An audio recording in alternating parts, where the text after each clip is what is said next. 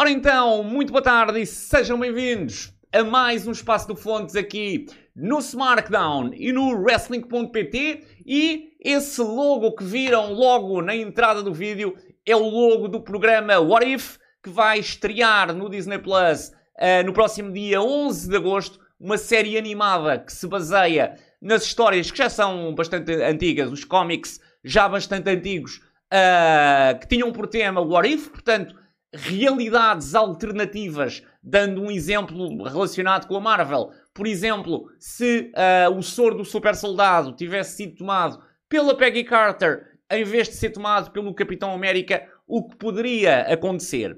E portanto, este, este é um dos exemplos, muito mais, muito mais uh, haverá, existiram montes, inúmeras histórias uh, sobre o banner What If na Marvel, mas o que nós vamos tentar fazer aqui hoje é fazer o What If do wrestling nacional. Portanto, escolher aqui alguns cenários. Eu, para o vídeo ficar um vídeo mais curto, escolhi apenas quatro cenários, portanto, será um vídeo relativamente rápido. Há mais que eu gostaria de fazer, sinceramente. Acho que há mais de que se poderia dizer, mas para já ficam estes quatro. Se calhar numa próxima trazem-se mais quatro ou cinco, porque eu pelo menos tenho mais quatro ou cinco que gostaria uh, de explorar, pelo menos. E portanto, o primeiro dos What Ifs, o primeiro dos e se, uh, passa por uma questão em que eu diria que todos os fãs do wrestling nacional já poderão ter pensado. What if se e se uh, o Bammer tivesse feito carreira no estrangeiro? Para aqueles que possam não, não conhecer a história, vá lá. O Bammer, desde que começa o seu interesse pelo wrestling e a sua carreira, vá lá, mete como plano, uh, portanto, de carreira no wrestling, ser campeão intercontinental da WWE e começa logo desde muito novo a definir esse plano. O plano passa primeiramente por uma ida a Portsmouth uh, com outros lutadores portugueses, onde uh, o Bemer acaba, o Bemer e o Corvo acabam por ser basicamente os melhores do curso. Portanto, eu acho que aí o Bemer percebeu que realmente uh, tinha ali alguma coisa e, uh, portanto, a partir daí fica, fica realmente convencido que era aquilo que queria e então lança-se no, no, projeto da ida para a academia do Lance Storm no Canadá. O Bemer consegue fazê-lo, vai para o Canadá, vai para a academia do Lance Storm e aí é também um dos melhores alunos, se não o melhor. Eu acho que o Bemer, se nós pensarmos bem no que aquilo foi, o Bemer acabou até por ganhar no, no combate final uh, ao Lance Storm, que era algo que nunca acontecia e, portanto, uh, acho que podemos dizer que o Bemer basicamente foi o melhor aluno. Eu, se bem me recordo na entrevista que tive aqui com ele, ele indicou-me que tanto ele, havia ele e outro que se poderiam considerar os melhores, mas uh, pouco interessará também aqui para esse preciosismo, aqui para a nossa história. Mas, portanto, o Bemer aqui percebe que realmente poderia fazer alguma coisa uh, da sua carreira de lutador, mas percebe também que não é esta a vida que quer para o futuro. Portanto, uh, o estar constantemente fora de casa, as viagens, a Wrestlers Live que nós conhecemos. E, portanto, a pergunta que sempre ficou, o Bemer depois vem e mantém a sua paixão pelo wrestling através do WP, mantém a sua paixão pela liderança também, dando aulas no WP e dando aulas na sua vida profissional, que o Bemer é, é professor, e, portanto, acaba por conseguir nessa vertente uh, desenvolver esta paixão. Agora, a pergunta que fica é se o Bemer realmente tivesse optado por uma carreira no estrangeiro, como é que teria sido? Ora, a primeira, a primeira coisa que nós temos que aqui analisar será o tempo, o espaço temporal onde isto acontece. E, portanto, ocorre num espaço temporal em que nem AJ Styles, por exemplo, nem Daniel Bryan, nem os melhores lutadores do mundo chegavam à WWE. Portanto, numa primeira instância, nós se calhar temos que dizer que naquela altura o Bemer fez bem em não ter continuado este sonho, porque uh, se nós bem nos recordamos, ou tinhas realmente um shape uh, que era demasiado, em termos, portanto, demasiado musculado, e não era esse o shape do Bemer. O Bemer tinha um shape de lutador, mas que não era super musculado. Uh, e o exagero uh, que o Vince McMahon gostava, gostava de, ou pelo menos na altura, não sei se ainda, se ainda, se ainda gosta, eu penso que nunca lhe há de ter-te saído da mente uh, mas pelo menos agora já não faz esse tipo de, de, contratações. Mas, ou pelo menos, ainda tens um Braun Strowman, mas já não é esse o foco da WWE. Mas a verdade é que muito dificilmente naquela altura um wrestler que não tivesse um shape, uh, ainda por cima um wrestler vindo do estrangeiro, que não tivesse um shape super musculado, entraria na WWE. E, portanto, na altura, uh, eu acho que o Bemer acabou por fazer bem em não prosseguir esse sonho. Transponhamos agora para a realidade de hoje, porque eu acho que é isso que mais interessa. Se estivéssemos na realidade WWE de hoje, o Bemer teria possibilidades de cumprir o seu sonho?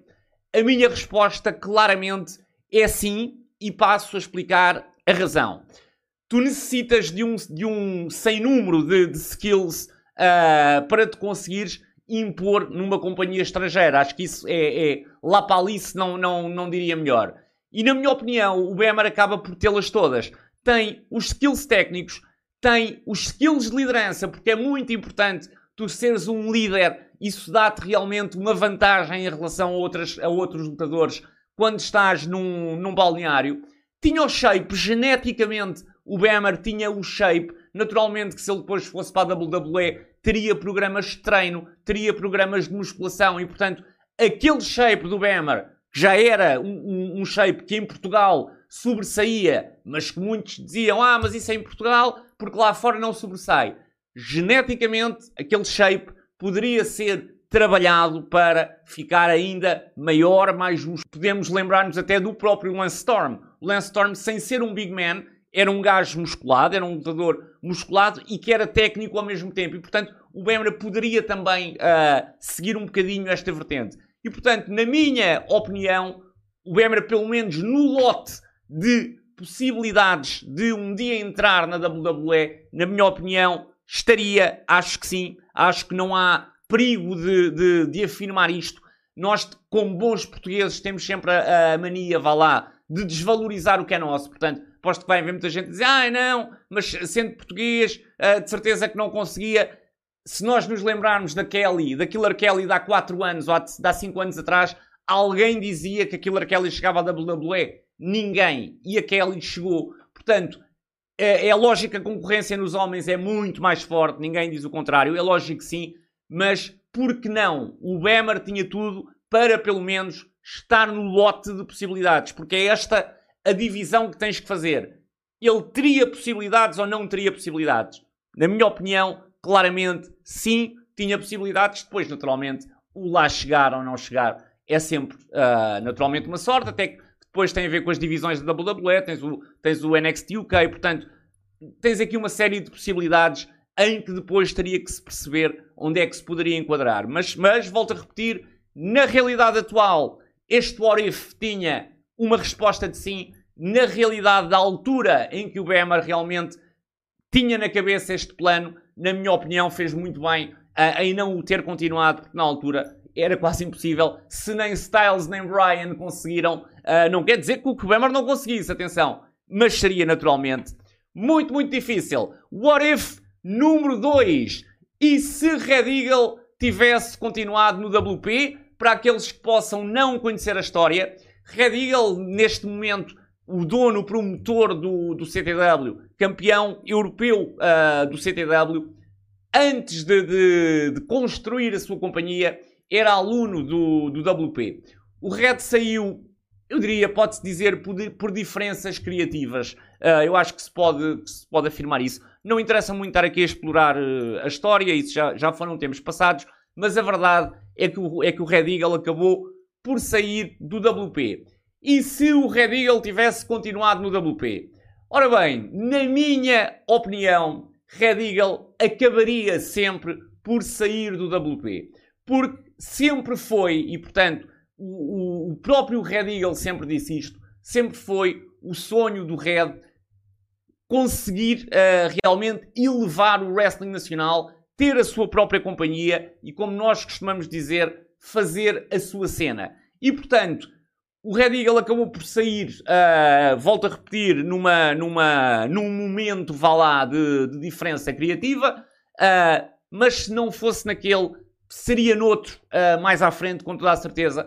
E portanto, é daquelas decisões, apesar do WP ser reconhecido pelo, pelo seu excelente treino, foi daquelas decisões que correram bem, porque o Red Eagle a seguir constrói o, o, o CTW, que neste momento uh, é uma companhia que foi uh, realmente subindo de grau a degrau e neste momento produz shows ao nível de, de shows uh, na, na, Europa, portanto, dos melhores shows na Europa, se retirarmos vá a WSW e eu diria as Progress e as Rev Pros, mas portanto, se pensarmos naqueles países equivalentes a Portugal, Espanha, onde tu tens a lá Triple W, que eventualmente pode estar um bocadinho acima do CTW, mas não há muito mais. A própria APC, APC Catch em França estará ao nível do CTW. Em Itália, uh, o CTW está à frente de quase todas as companhias e, portanto, países onde estejam, uh, que estejam realmente nivelados com Portugal, o CTW não fica atrás.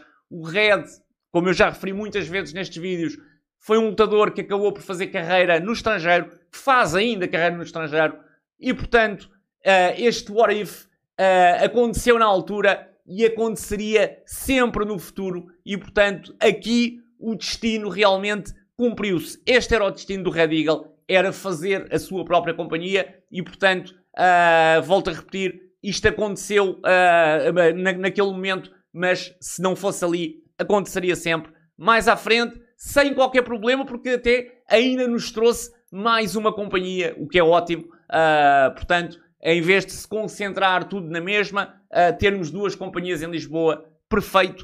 Uh, e, portanto, uma decisão que seria quase, eu diria, impossível o Red não tomar, porque também, tal como o Bemer, também o Red Eagle já tinha um plano na sua cabeça que queria cumprir. Vamos ao terceiro What If e se o WSW Wrestling Total tivesse continuado na TV portuguesa? Portanto, para aqueles também que possam não conhecer a história, em 2010 estreou na televisão portuguesa, acabou por passar na Benfica TV, na Regiões TV, depois num canal que era o MVM, na altura, um programa uh, de wrestling nacional, de wrestling português, teve alguns episódios e depois acabou por terminar, teve depois muitas repetições também, uh, mas sempre do mesmo conteúdo, e acabou depois por findar, e a partir daí não mais tivemos wrestling nacional na televisão. E se tivesse continuado? A, a verdade é que temos que pensar que este era na altura o projeto do Axel, e se havia pessoa para isto, era o Axel. Eu acho que este foi, que ninguém duvide, o melhor shot que nós já tivemos e que possivelmente vamos ter nos próximos anos de algo ter resultado uh, na televisão portuguesa. Agora, temos também que pensar que o mesmo o próprio nível dos atletas, se calhar na altura, e os próprios atletas, os próprios lutadores, com toda a certeza, uh, também têm isso assimilado. O próprio nível ainda não permitia, muito provavelmente, ter um, um, um programa de televisão continuado, que tivesse sucesso. Esta foi uma tentativa e ainda bem que, que aconteceu. Não quer dizer, porque o wrestling vai ser sempre, tu até podes pôr os melhores lutadores do mundo uh, num programa de wrestling português, uh, que ele nunca vai ter uma grande audiência. Agora, os programas de nicho também existem. E o wrestling, se tu fizeres um programa de wrestling nacional, ele vai ser sempre um programa de nicho. Uh, e portanto, os programas de nicho existem e é possível apresentar uma apresentar realmente um projeto a uma televisão e ir para a frente. Só que para isso seria, seria necessário o know-how, seriam necessários os contactos, uh, seria necessário o material, seria necessário uma série de, de itens que até hoje só o Axel é que conseguiu reunir na sua totalidade. E portanto, muito, mas muito, muito dificilmente se vai voltar a repetir um programa do Wrestling Nacional. Eu adorava engolir estas palavras, adorava engolir estas palavras, mas na minha opinião, e é com grande tristeza que digo isto, ou aparece um mecenas tipo Axel, ou nem daqui a 10 anos nós vamos ter um programa, infelizmente, na, na televisão nacional, porque lá está, não é só tu apresentares a proposta a uma televisão, tu precisas de mil e uma coisas, mil e um contactos, um know-how que, que, basicamente ninguém tem em Portugal. O Axel tinha, derivado de ter uma produtora, de ser músico e de uh, lidar com este mundo da televisão uh, há anos, praticamente desde que nasceu. e, portanto, isso é algo que é insubstituível. Uh, e, portanto, neste momento em Portugal, mais ninguém tem, pelo menos dentro daquilo que é o circuito do wrestling. E, portanto, ou aparece alguém que realmente queira investir no wrestling, pegue no wrestling nacional e realmente o leve para a televisão, alguém que já tenha esse know-how, tipo Axel, ou nem na próxima década vai acontecer. Espero estar enganado, naturalmente, e espero engolir, era com todo o prazer que engoliria uh, estas palavras, mas sinceramente será muito, muito, muito difícil. Vamos ao último what deste, deste espaço do Fontes. E se Cláudia Bradstone tivesse ganho o título do CTW? Este, se calhar, é o what if em que menos poderemos uh, desenvolver. Antes de mais, se a Cláudia tivesse ganho o título do CTW no Incidente Internacional 2, seria neste momento uh, a maior campeã da história do CTW. Naturalmente, devido à pandemia, mas os dias dos reinados são os dias dos reinados e, portanto, ela neste momento já seria uh, a maior campeã de sempre da história do CTW.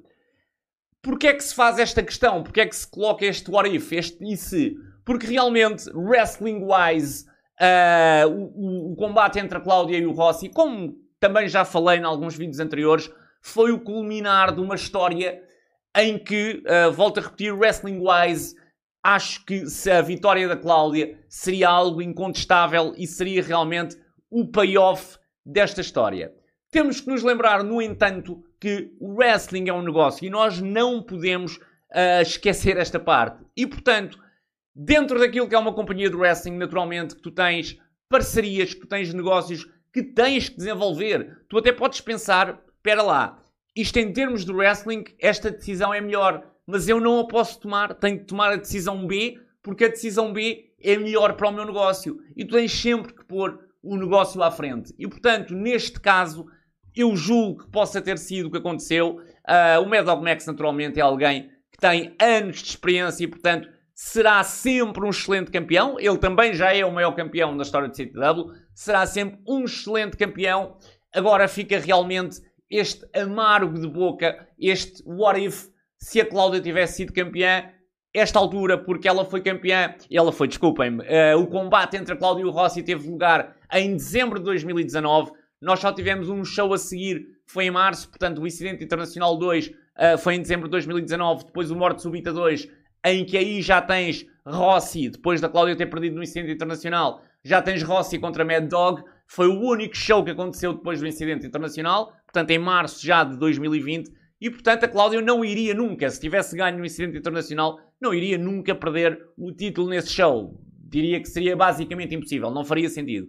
E, portanto, uh, a verdade é que ainda hoje seria campeã e nós estaríamos realmente aqui a pensar noutra história, numa mulher, na primeira mulher campeã portuguesa, uh, ou campeã de uma promotora portuguesa e que realmente nesta altura já seria a maior campeã da história, seria quase um sonho uh, e fica-nos realmente este sonho, se calhar, para ser cumprido uh, noutra altura, mas claramente uma decisão de business e que ninguém tem que levar a mal porque os business são para gerir uh, e a verdade é essa, nem ninguém tem que sequer que dar palpites, apesar de ser o que eu estou aqui a fazer, acaba por ser quase um palpite. Mas ninguém tem sequer que dar palpites, a verdade é essa, sobre este tipo de decisões. Uh, agora podemos é dizer se achamos a decisão boa ou a decisão má. Para nós, público, para nós, fãs. E portanto, como fã, não. Queria ter visto a Cláudia uh, campeã como, uh, como elemento analítico daquilo que é esta situação.